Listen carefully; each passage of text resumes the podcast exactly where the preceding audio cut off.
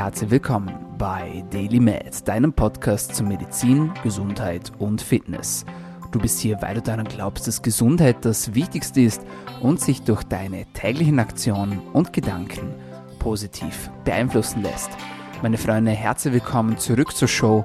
Mein Name ist Dominik Klug und dieser Podcast soll deine Gesundheit verbessern. Zu diesem Zwecke haben wir in wöchentlicher Frequenz Gesundheitsexpertinnen und Experten bei uns zu Gast und bringen dir kostenlose Informationen direkt ins Wohnzimmer. Bevor wir reinsteigen ins heutige Thema, gibt es wie immer die kurze Erinnerung, die Erinnerung daran, dass dieser Podcast euch erstens nichts kostet und zweitens nehmen wir euch keine wertvolle Lebenszeit weg. Das heißt, wir spammen euch nicht so mit irgendwelchen Werbeprodukten, wir versuchen euch nichts zu verkaufen, so wie das viele, viele andere da draußen machen und so soll es auch bleiben.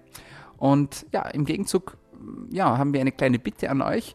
Und zwar sollt ihr uns pro Episode, die euch gefällt, einen Freund oder eine Freundin bringen.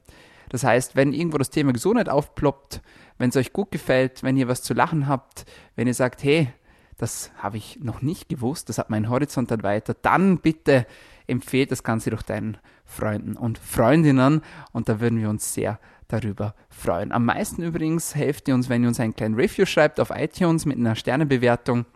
Aber ansonsten lassen wir eurer Kreativität freien Lauf. Instagram, Facebook, ihr könnt sharen, ihr könnt taggen, ihr könnt liken, ihr könnt kommentieren, ihr könnt abonnieren. Also ganz wie ihr wollt. So, das zum Intro. Und ich bin sehr happy und ich bin sehr stolz, dass ich wieder einen tollen Gast heute bei mir habe. Und ich sage herzlich willkommen bei DailyMed, Dr. Josephine Worsek.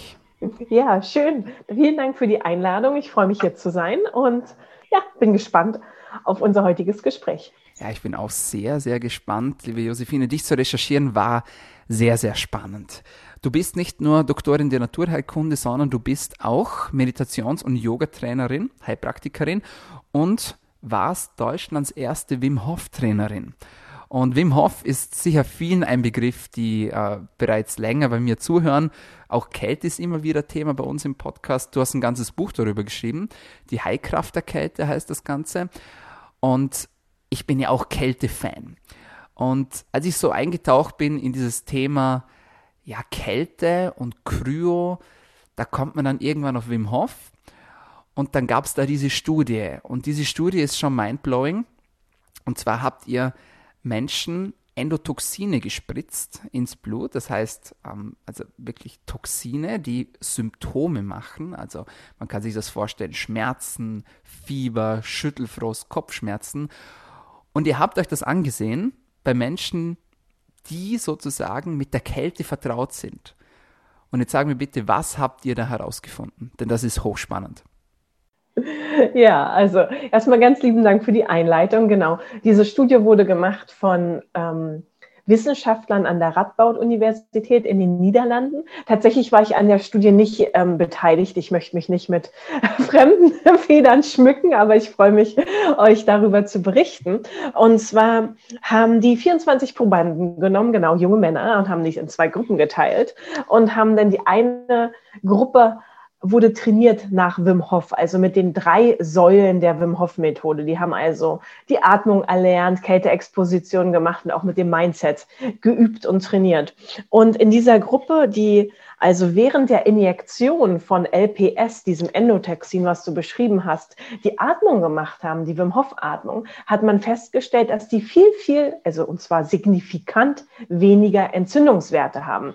Das, dazu gehört zum Beispiel das Interleukin 6. Und das ist natürlich super spannend, wenn man das nicht nur subjektiv von den Teilnehmern hört. Also die haben alle gesagt, ja, meine, ne, meine Kopfschmerzen sind gar nicht so doll oder haben das geratet auf einer Skala. Meine Gliederschmerzen sind auch nicht so schlimm.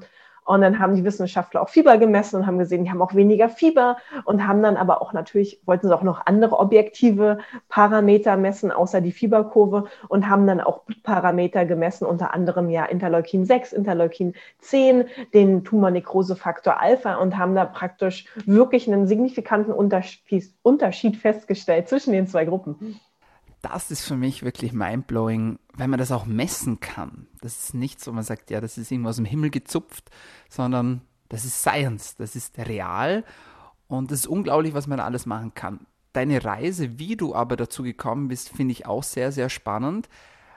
du hast schlussendlich deinen Mut zusammengenommen und deinen Job gekündigt und machst jetzt das, was du machst, hoch erfolgreich und mit Leidenschaft. Inwiefern siehst du eine Korrelation dazu zur Kälte? Denn die Kälte selbst erfordert ja auch Mut, gerade wenn man neu in das Thema einsteigt. Was hast du daraus gelernt? Aus diesem Thema, ja, ich habe mich mit der Kälte angefreundet. Und welche Parallelen siehst du in dein persönliches, in deinem ja, Businessleben? Mhm. Ja, das ist tatsächlich was, was ich ganz oft mit Leuten teile, wenn ich mich vorstelle in so einem ja, Fünf-Stunden-Workshop, also einem Tagesworkshop, dann erzähle ich so meine Geschichte, wie ich zur Wim Hof-Methode gekommen bin. Und ganz oft erzähle ich auch darüber, wie viel Mut mir auch die Wim Hof-Methode gemacht hat, beziehungsweise ich habe dann mit einmal wahrgenommen, wie stark ich eigentlich bin. Und also mit so Sachen wie, es fängt an mit einem Eisbad und es endet in meinen Erzählungen ganz oft mit diesem Schlüsselerlebnis, wo ich die Schneekoppe nach oben gelaufen bin.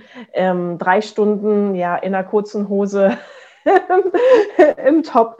Ähm, und da hatte ich ganz viele Zweifel. Schaffe ich das? Äh, war das jetzt blöd, dass ich mich dafür angemeldet habe. Hier sind irgendwie nur starke Männer um mich herum, wenig andere Frauen, die sich das getraut haben.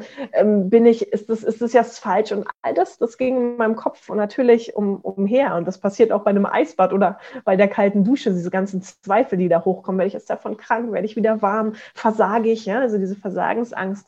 Und durch das Training mit der Kälte habe ich wirklich gemerkt, ja, es hat so was freigeschaltet in meinem, in meinem Kopf, so, wow, nee, das kann ich. Das ist möglich. Mein Körper kann das, mein Geist kann das. Ich bin viel stärker, als ich denke. Ich kann viel mehr Dinge, als ich denke. Und das hat sich natürlich dann auch ausgewirkt auf das Leben außerhalb der Kälte, so dass ich dann irgendwann ja auch meinen sicheren Job, der mir auch viel Spaß gemacht hat, ähm, hinter mir gelassen habe und gesagt habe, ich möchte jetzt was machen, was mir noch mehr Spaß macht und wo ich noch mehr in die Erfüllung ja, oder in die Berufung gehe. Und ja, das hat die Kälte gemacht, aber auch diese Wim Hof, ich nenne das immer, da ist es so eine andere Blase gewesen. Also in meinem sozialen Umfeld, wo ich aufgewachsen bin, war das so eher normal. Du machst so Abi, studierst und dann arbeitest du fleißig, heiratest, bekommst Kinder, baust ein Haus und bleibst dann vielleicht in deinem Job oder wirst verbeamtet. Und das ist alles so sehr es ist so die Mehrzahl meiner, ähm, ja, ich sag mal, Schulfreunde oder Studienkollegen, die so diesen, diesen Weg gehen. Und mit diesem Kennenlernen der Wim Hof Bubble habe ich ganz viele Leute kennengelernt, die halt eher ein unkonventionelles Leben gelebt haben. Und das hat mir auch unglaublich geholfen auf meinem Weg. Also auch Wim Hof in Person, der da auch was in mir gesehen hat und mich schon bevor ich Wim Hof Instructor war, eingeladen hat, um mit bei ihm zu unterrichten als Yogalehrerin. Da habe ich gemerkt, so wow, nee, ich kann, also das kann ich auch. Und das hat mir Mut gemacht, auch durch die Interaktion mit den Menschen dort, die ganz andere Wege gegangen sind. Also, dass man so sagt, so hey, man muss nicht so geradlinig, man kann auch was ändern. Das ist möglich. Ja, finde ich sehr beeindruckend, deine Einstellung. Ich bin sicher, du hast es bis zum heutigen Tag nicht bereut. Nein. Sehr schön. Jetzt ist es natürlich so, dieses Erlebnis mit der Schneekoppe, von dem du auch in mehreren Interviews immer berichtet hast, habe ich immer so, oder habe hab mich jetzt so ein bisschen zum Nachdenken angeregt, weil ich so für mich die Erfahrung gemacht habe, also kalt ist immer noch kalt. Auch wenn man schon zwei Jahre lang kalt duscht oder länger, kalt ist immer noch kalt und das ändert sich ja auch nicht. Das hast du auch berichtet, das erzählt auch Wim Hof selbst, dass er sagt, er ist nur ein Mensch. Es ist kalt, es bleibt kalt. Warum haben aber trotzdem manche Menschen doch ein bisschen ein anderes Kälteempfinden, so wie manche Menschen ja auch ein anderes Schmerzempfinden haben? Siehst du irgendwo eine Korrelation, gerne auch auf Zellebene? Ähm, weil das für mich schon spannend ist, weil manche da offenbar weniger Probleme haben als andere. Das ist so die Erfahrung, die ich damit gemacht habe.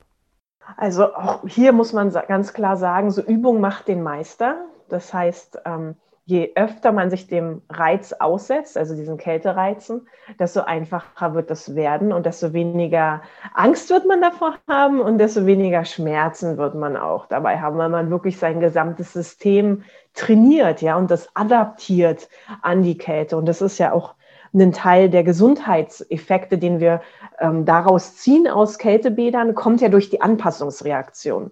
Das heißt, es wird sich ändern im Laufe der Zeit. Also für alle, die das erste Mal die Hand ins kalte Wasser gesteckt haben und gesagt haben, so, oh nee, das tut weh, das mache ich nie wieder. Es wird anders. Das verspreche ich jedem, der, ähm, der jetzt zuhört. Und natürlich ist es auch so, dass wir also die ganze Schmerzwahrnehmung, das ist ja eine, eine, Wissenschaft für sich, ja. Also von chronischen Schmerzen, von psychosomatischen Schmerzen. Das ist ja wirklich ein Feld, wo ich sage so, pff, wow. Also da gibt es so viele Bücher drüber und so viele andere Experten. Das ist auch wirklich nicht mein, mein Fachgebiet. Ähm, aber was ich spannend finde, ist, dass man durch den Umgang mit Kälte lernt man auch Schmerzen anders zu bewerten. Also ein Teil davon ist eine körperliche Anpassungsmechanismus, ähm, aber es findet auch eine mentale Anpassung statt. Das heißt, du setzt den Fokus woanders hin. Also, und das trainiert dich dann auch im Leben, wenn du irgendwann mal andere Schmerzen hast, auch da den Fokus woanders hin zu versetzen. Und das ist ja und ich, ich kenne das Thema sehr, sehr gut. Also ich experimentiere auch immer, immer mit Schmerzen, so einmal im Monat als Frau. Ähm, und da, da, da kommt man dann an seine Grenzen und da merkt man auch ja, da, da hilft Kälte ein bisschen. und man kann dann jeden kann man immer wieder immer wieder neu üben. Also mit dem Mindset und äh, Kälte zu experimentieren, um seine ja, Bewertung von Schmerzen eigentlich auch zu verändern.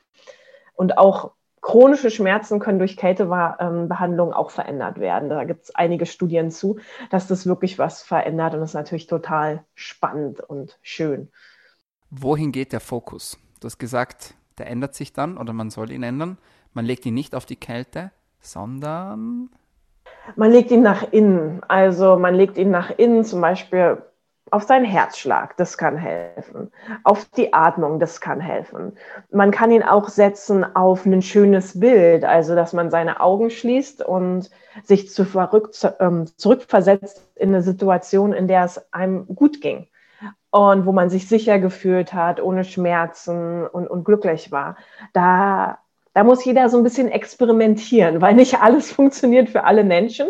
Aber so Herzschlag, Atmung, ähm, positive Bilder und zurückversetzen, das sind so drei der, der Ideen oder Maßnahmen, die man so mal ausprobieren könnte. Also für alle, die jetzt sagen, ja, ich habe kein Bild unter der Dusche, ihr könnt auch die Augen zumachen. Das funktioniert ganz genauso gut auf jeden Fall. Jetzt habe ich ein bisschen eine speziellere Frage für dich.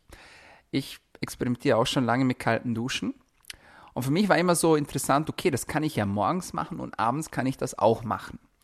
So die positiven Effekte, so morgen werde ich wach, ja, und dann bin ich gleich da. Und am Abend aber, ja, habe ich dann so diesen Cooldown, im wahrsten Sinne des Wortes, und kann dann aber doch besser schlafen. Wie ist es möglich? Das ist ja fast wie eine, wie eine Thermoskanne, sage ich jetzt mal, oder wie eine, wie eine Thermoflasche, die weiß genau, was sie zu tun hat, sage ich jetzt mal. Wie ist es bei der kalten Dusche? Warum setzen die Effekte genau dort ein, wo wir sie eigentlich brauchen? Wo man sagen würde, okay, eigentlich unlogisch, wenn ich jetzt am Abend kalt dusche, dann müsste ich doch komplett wach sein danach, dann kann ich doch nicht besser schlafen. Das macht doch keinen Sinn. Was würdest du darauf antworten? Ja, also ich würde es differenziert beantworten. Also es gibt definitiv die Menschen, die nach der kalten Dusche am Abend auch wacher sind. Also die, die gibt es ähm, einfach durch die Noradrenalinausschüttung, das passiert. Ähm, Genau. Es ist wie beim Espresso. Ne? Also einige schwören danach, nach dem Armbrot so einen kleinen es Espresso zu trinken und sagen, ja, das fördert meinen Schlaf, kann ich besser schlafen. Und für andere ist das, geht absolut gar nicht. Ich denke, ähnlich ist das auch bei der, bei der Kälte. Das müssen die Menschen raus ähm, ausprobieren für, für sich, wie das bei ihnen nun liegt. Ähm, ähnlich wie mit dem Espresso nach der Mahlzeit, nach dem Armbrotessen. Jetzt kommt nochmal mein, mein Aber. Aber man kann generell sagen, dass Kälte hat so einen ausbalancierenden Effekt aufs autonome Nervensystem. Das heißt, wenn man total im Sympathikus ist, also total so im Stress vielleicht so, hat ganz viel gemacht, ganz viel am Computer gesessen, ein Meeting nach dem anderen gehabt und ganz viel zu koordinieren. Und man geht dann ins Eisbad, dann passiert wahrscheinlich so dieses, dieses Cooldown, Körper fährt runter und switcht rüber in den Parasympathikus und man kann so mehr entspannen und kommt an und findet besser in den Schlaf, so wie du es beschrieben hast. Ähm, und auf der anderen Seite, wenn man morgens noch so ein bisschen lethargisch ist und ähm, ähm, ja nicht so richtig hochkommt und dann ein Eisbad nimmt, dann switcht der Körper rüber mehr in so dieses Aktive, also in den Sympathikus. Und wir brauchen ja beides in unserem Körper. Also der Sympathikus ist ja nicht schlecht und der Parasympathikus auch nicht. Wir brauchen beides in Balance und wir brauchen beides gut regulierbar. Und ich denke, das Eisbad macht genau das. Also das holt uns sozusagen aus diesen Extremen raus und bringt uns in Balance.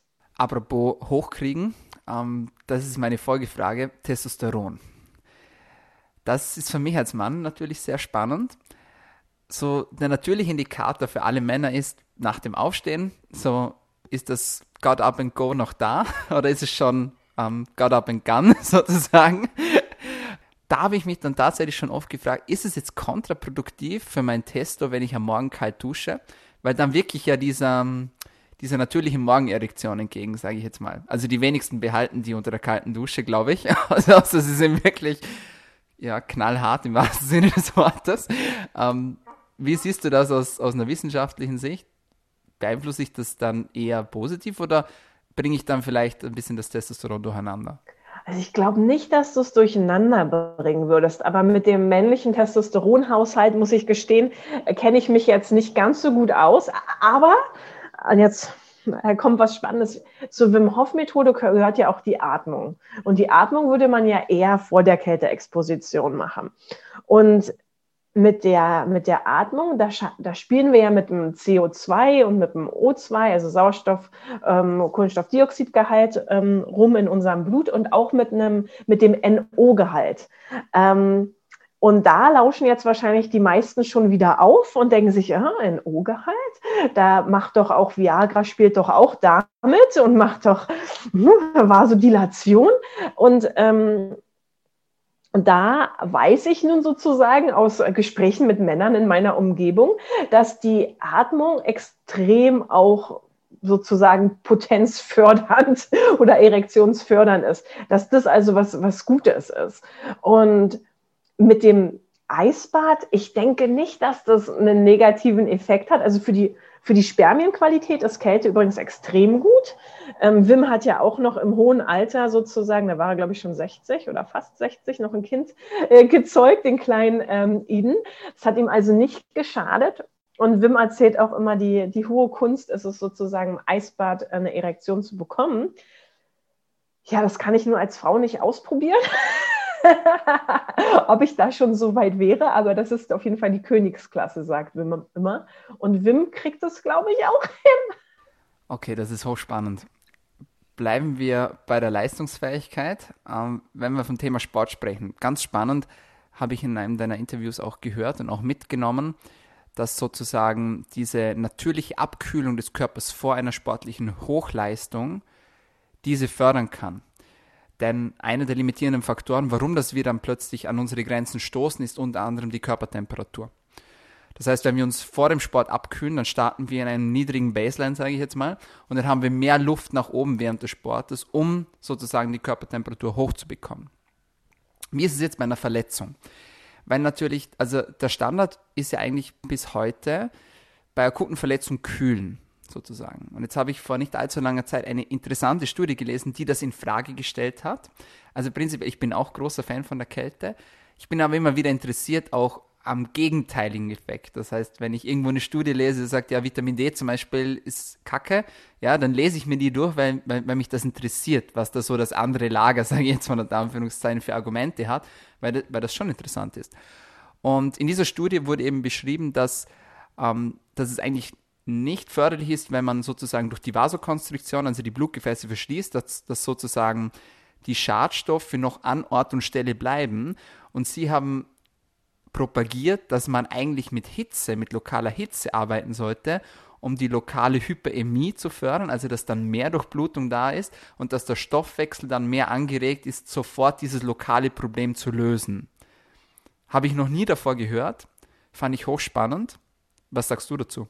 Es gibt diese wunderschöne Regel, die nennt sich Pech Pechregel, also wenn man Pech gehabt hat in, im Sport und sich verletzt hat, dann, ähm, die ist auch relativ anerkannt, dann sollte man nach diesen Großbuchstaben, also Pech groß geschrieben, zuerst P wie eine Pause machen, ähm, dann E wie Eis, also kühlen, ja. Ähm, dann C, das ist nun ein C für Compression, also müssen wir das englische Wort nehmen, damit es funktioniert, also Druck ähm, aufs Gewebe machen, mit zum Beispiel einer, Komp also eine Kompression drum, drumherum und H wie hochlegen, also damit das Blut sich nicht, nicht staut. Und ähm, das ist eigentlich das allgemein anerkannte Erste Hilfe Notfall-Variante für, für eine Sportverletzung. Was erreicht man jetzt dadurch? Also durchs Pause, ähm, Eis, Kompression, Hochlagern ist eigentlich, zielt alles, also alle diese drei Komponenten oder vier Komponenten zielen darauf ab, dass weniger Blut in diesen verletzten Bereich kommt.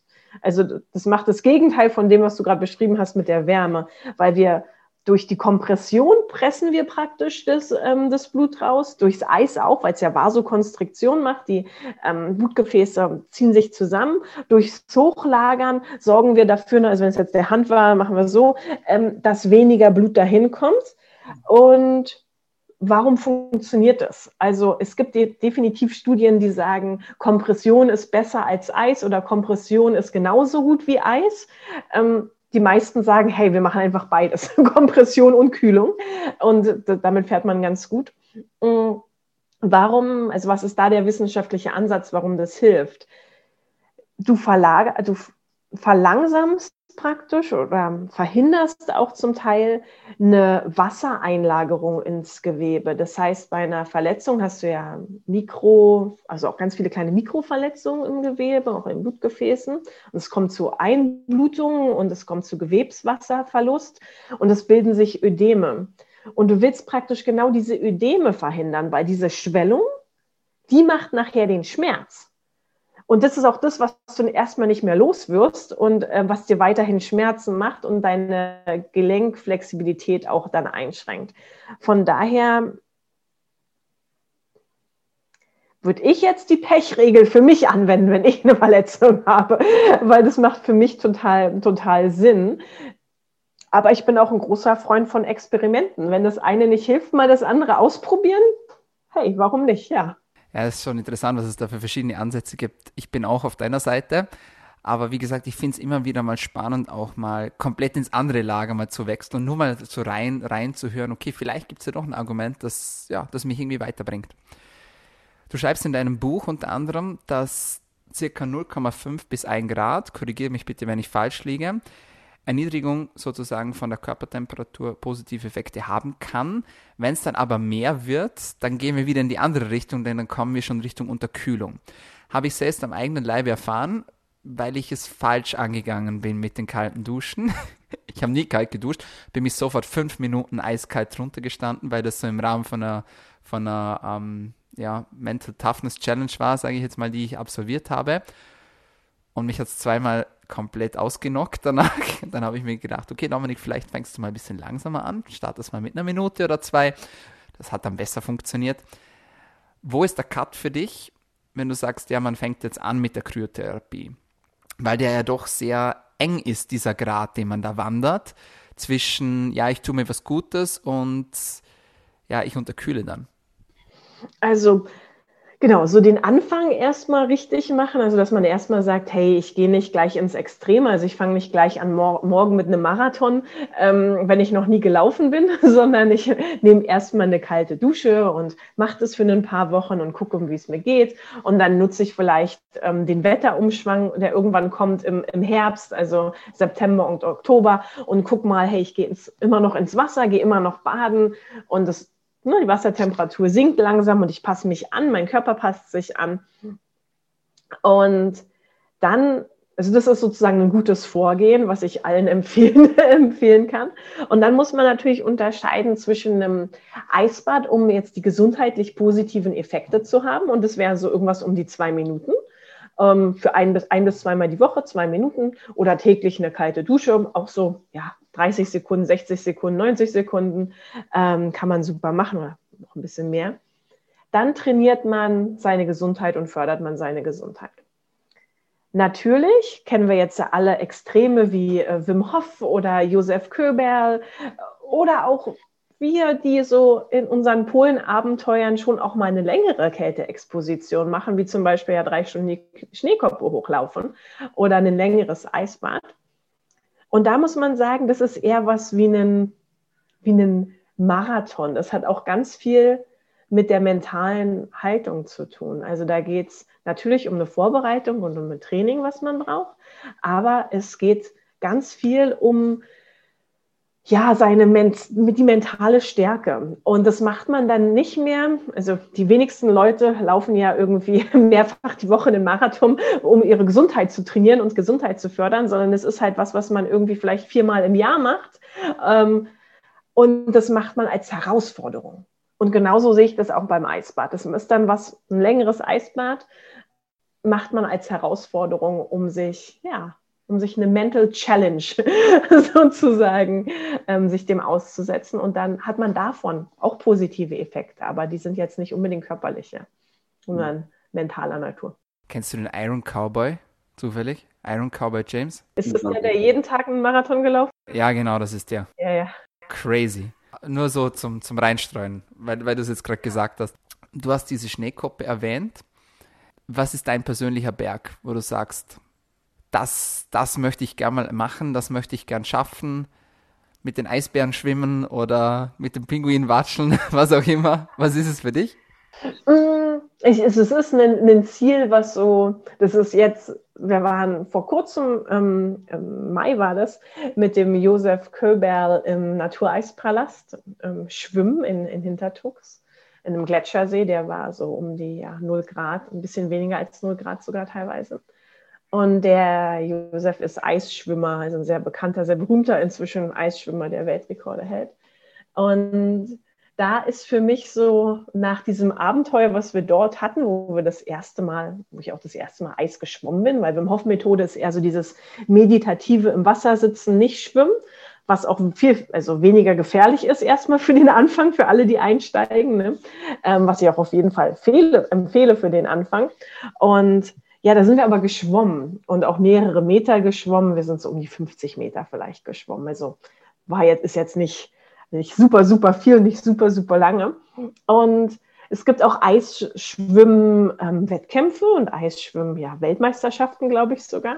Und wir als Gruppe und aber auch ich persönlich haben uns vorgenommen, mal an so einem Eisschwimmen-Wettkampf teilzunehmen in der nächsten Saison und dann mal so also gar nicht mal jetzt hier die crazy Sachen, also nicht die Eismeile, um Gottes Willen, sondern wir wollen uns so langsam steigern. Wir wollen so irgendwie vielleicht mal 200 Meter schwimmen.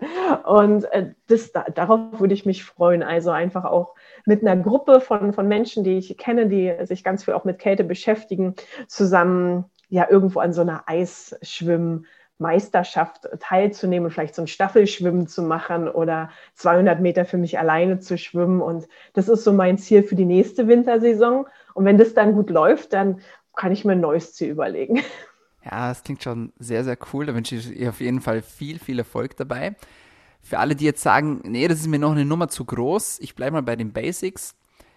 Wenn ich mich entscheiden müsste zwischen einer kalten Dusche, zwischen einem Eisbad und zwischen einer Kryokammer, was sollte ich wählen? Vielleicht, wenn ich schon ein bisschen Erfahrung auch gesammelt habe mit Kälte, ist es so, sollte ich alles machen im Wechsel? Ist so kalte Dusche was, was ich sowieso jeden Tag machen sollte? Oder sagst du so, nee, du kannst anstattdessen zweimal in der Woche in die Kältekammer zum Beispiel stehen? Was wäre da dein Ansatz? Was würdest du mir empfehlen? Also kalte Dusche ist tatsächlich was, was ich jeden Tag, wenn ich eine Dusche nehme, mache. Also ich mache immer, wenn ich mich dusche, höre ich mit einer kalten Dusche auf. Das ist bei mir so richtig übergegangen in Fleisch und Blut sozusagen. Das kann ich gar nicht mehr anders. Ähm, das empfehle ich auf jeden Fall. Im Winter kommen dann bei mir Eisbäder dazu. Wir wohnen hier nicht so weit weg von einem Fluss oder von einem See. Da ne, kann, können wir sozusagen im Winter kostenfrei rein, reinspringen und haben da unsere Kälteexposition. Das mache ich so ein bis zweimal die Woche, kommt immer darauf an, ne, wie viel ich gerade unterwegs bin und wie viel gerade zu tun ist. Aber so, das versuche ich schon so ein, ein bis zweimal die Woche. Jetzt im Sommer ist es was anderes. da wird es hier oben in unserer ja, Dachgeschosswohnung sehr schön heiß und warm und natürlich sind auch die Flüsse und, Flüsse und Seen nicht mehr, nicht mehr kalt, sondern die sind hier auch warm geworden. Und dann hat man natürlich mit so einer Kältekammer eine ganz, ganz tolle Alternative. Also das ist halt easy. Ne? Du brauchst keine Eiswürfel bestellen, ähm, die ja auch dann ökologisch fragwürdig sind sozusagen, sondern kannst in eine, in eine Kältekammer gehen. Die haben meistens einen ganz guten Kilowatt je Stunde Verbrauch. Da gibt es auch verschiedene Anbieter, kann man mal ein bisschen, ein bisschen reinschnuppern und gucken. Und dann ist eine Kältekammer eine super Sache. Also auch für Menschen, die sehr viel älter sind als wir zwei jetzt zum Beispiel oder ähm, eine Vorerkrankung haben oder im Rollstuhl sitzen zum Beispiel oder sich nicht mehr so gut bewegen können, weil sie irgendwelche Spastiken in den Beinen oder so haben.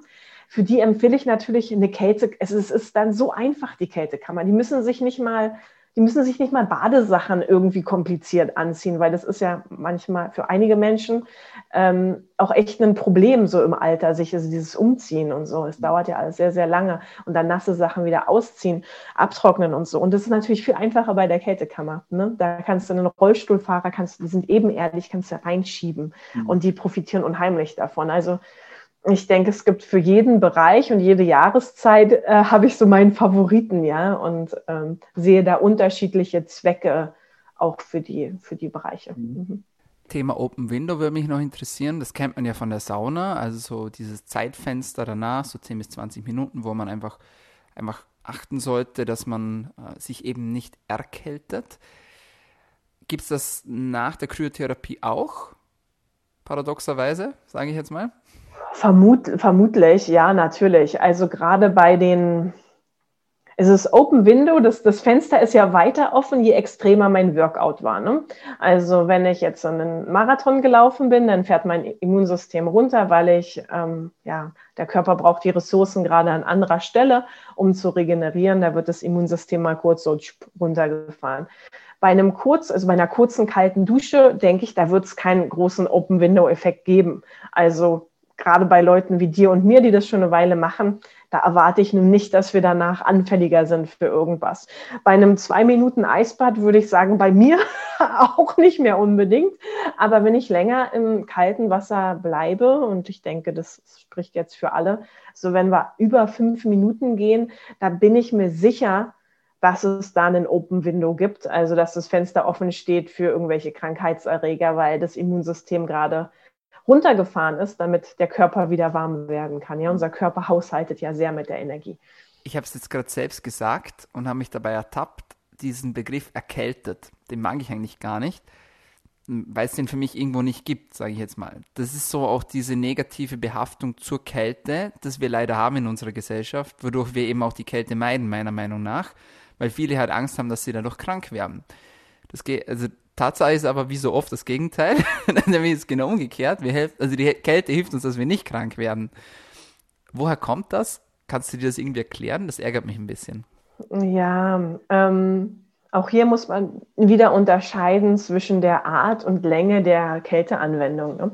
Also wenn man jetzt äh, für Stunden mit nassen Füßen unterkühlt, am besten noch mit zu wenig gegessen sozusagen, ähm, draußen steht und sich da ne, sozusagen wirklich kalt ist und der Körper, dann spart der Körper halt am Immunsystem und dann kann man sich wirklich was einfangen. Aber es ist auch in dem Fall ist es nicht so, dass die Kälte uns krank macht, sondern die Kälte fährt dann nach Stunden unser Immunsystem runter, weil was der Körper was anderes zu tun hat, was Wichtigeres äh, zu tun hat. Und dann steht natürlich die Tür oder das Fenster offen für ähm, Viren und Bakterien, die dann krank machen. Also das sagen auch Ärzte ganz klar die Kälte macht dich nicht krank, sondern es sind immer Bakterien, Bakterien und Viren. Aber natürlich kann der Nährboden, auf den die dann fallen, verändert werden durch zum Beispiel deine Ernährung oder Kälte oder Schlaf oder Stress. Also du veränderst immer den Nährboden damit.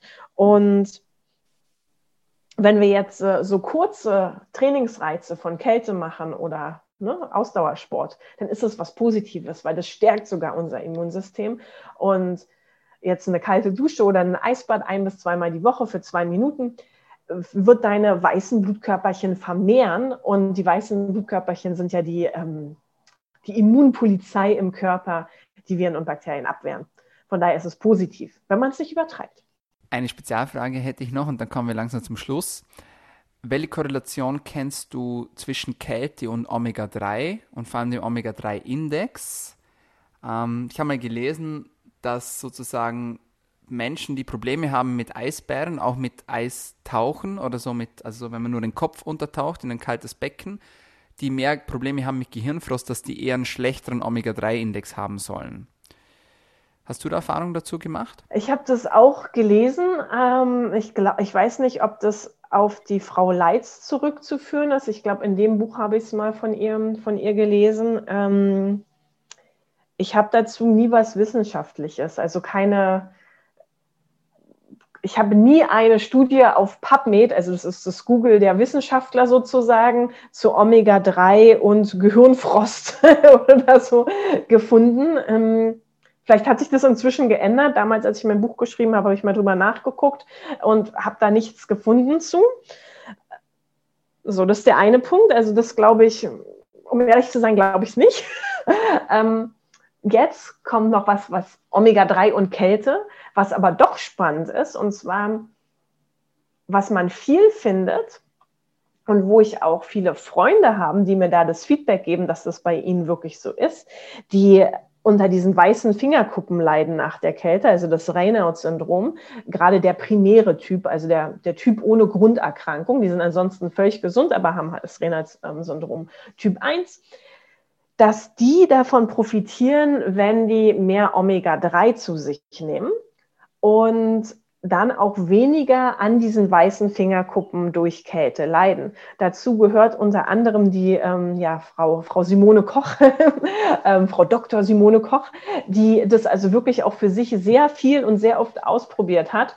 Und nachdem das bei ihr so gut funktioniert hat, gebe ich diesen Tipp also auch wirklich vielen anderen und die berichten mir oft zurück, ja, das hilft mir auch. Also macht anscheinend was mit den Gefäßen und mit der Gefäßvasodilation. Mhm. Ganz, ganz spannend. Ich glaube, da lohnt es sich, wenn die Wissenschaft noch ein bisschen tiefer reingräbt in das Thema.